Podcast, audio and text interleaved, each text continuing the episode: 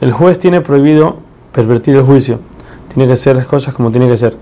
Hasta tal punto que dice Rashi que un juez que no corta el juicio correctamente es asqueado y despreciado por Hashem.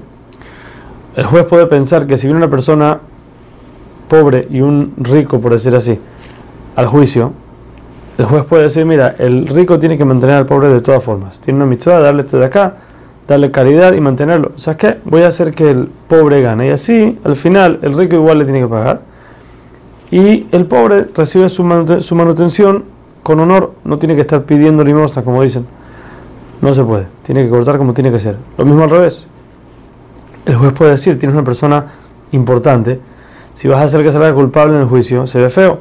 Es falta de respeto a esa persona voy a decirle que él es el que tiene la razón. Y después le digo, mira, tú no tienes razón, págale, pero no quería hacerte pasar pena. No se puede, tiene que cortar como tiene que ser, no puede cambiarlo. De aquí aprenden los reinos también uno tiene que juzgar a su compañero para bien. Si uno ve algo que no, no está claro, si está bien o está mal, uno tiene que decir lo más seguro que, no, que lo que está haciendo está bien.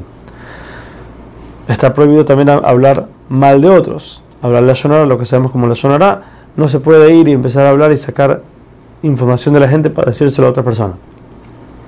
Si una persona tiene la posibilidad de salvar a alguien que está en peligro de vida, tiene mitzvah de la Torah de hacerlo. Dice la Torah que uno, tiene, uno puede odiar a su compañero, sino, si una persona, sino que se hace, como una persona ve que otro está haciendo algo que no tiene que hacer, puede ser un pecado o alguna conducta no correcta, tiene que ir a reprocharlo y decirle, mira, lo que estás haciendo no está bien. Pero, dice la Torah, tienes que tener cuidado de no hacerlo pasar pena. No lo hagas en público donde todo el mundo se va a enterar, sino en privado se lo tienes que decir. La Torah prohíbe vengarse y tener rencor. ¿Cuál es la diferencia? Vengarse es cuando una persona, por ejemplo, le pide prestado algo, le dice no, no te lo presto. El día siguiente, esta persona que no prestó, viene a pedirle al primero, préstame tal cosa. Si uno le dice no te lo voy a prestar porque tú no me lo prestaste, eso es venganza. Uno se está vengando del otro. Si una persona le dice, no, yo te lo presto, yo no sé como tú que tú no me lo prestas, eso es rencor. Quiere decir, aún que él no hace una acción, sino que él se lo presta, pero él está guardando el rencor en su corazón y diciéndole, tú, yo no sé como tú. Esas cosas están totalmente prohibidas, sino uno tiene que sacar totalmente todo el corazón y prestárselo, o sea cual sea el caso. Aquí la Torah nos trae la famosa ley de amar a tu prójimo como a ti mismo, que dice, trae Rashi nos trae la Mará, donde Rabbi Akiva dice que esto es una gran regla en la Torah. Hay ciertos tipos de decretos que no tienen explicación, los cuales Hashem ordena que hay que cuidarlos igual que los otros. Entre ellos tenemos mezclar dos tipos de animales para que tengan un hijo entre ellos. No se puede. Lo mismo, plantar dos semillas diferentes, de dos tipos diferentes, juntas, para que nazca un, un tercer tipo de planta una planta un poco diferente. Tampoco. Lo mismo, usar ropa de lana y lino juntos Shadnez también está prohibido. Ahora le traemos un, un caso de una esclava no judía. Sabemos que una persona puede comprar un esclavo, el esclavo sigue siendo goy. Esta, esta esclava tenía dos dueños, dice la, doctora, y uno de los dueños la libera.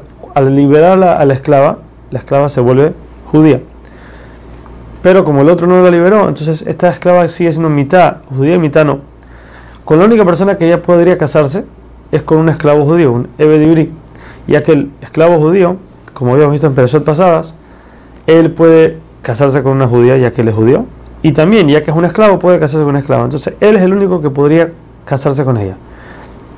Si esta mujer, estando en esta situación, que está mitad libre, mitad no, se llega a comprometer con un esclavo judío y otra persona está con ella, entonces no, no hay pena de muerte, ya que ella todavía no está totalmente liberada, pero la mujer recibe castigo de malcot, que son latigazos, y el hombre recibe, tiene que traer una ofrenda como por, el pecado que hizo.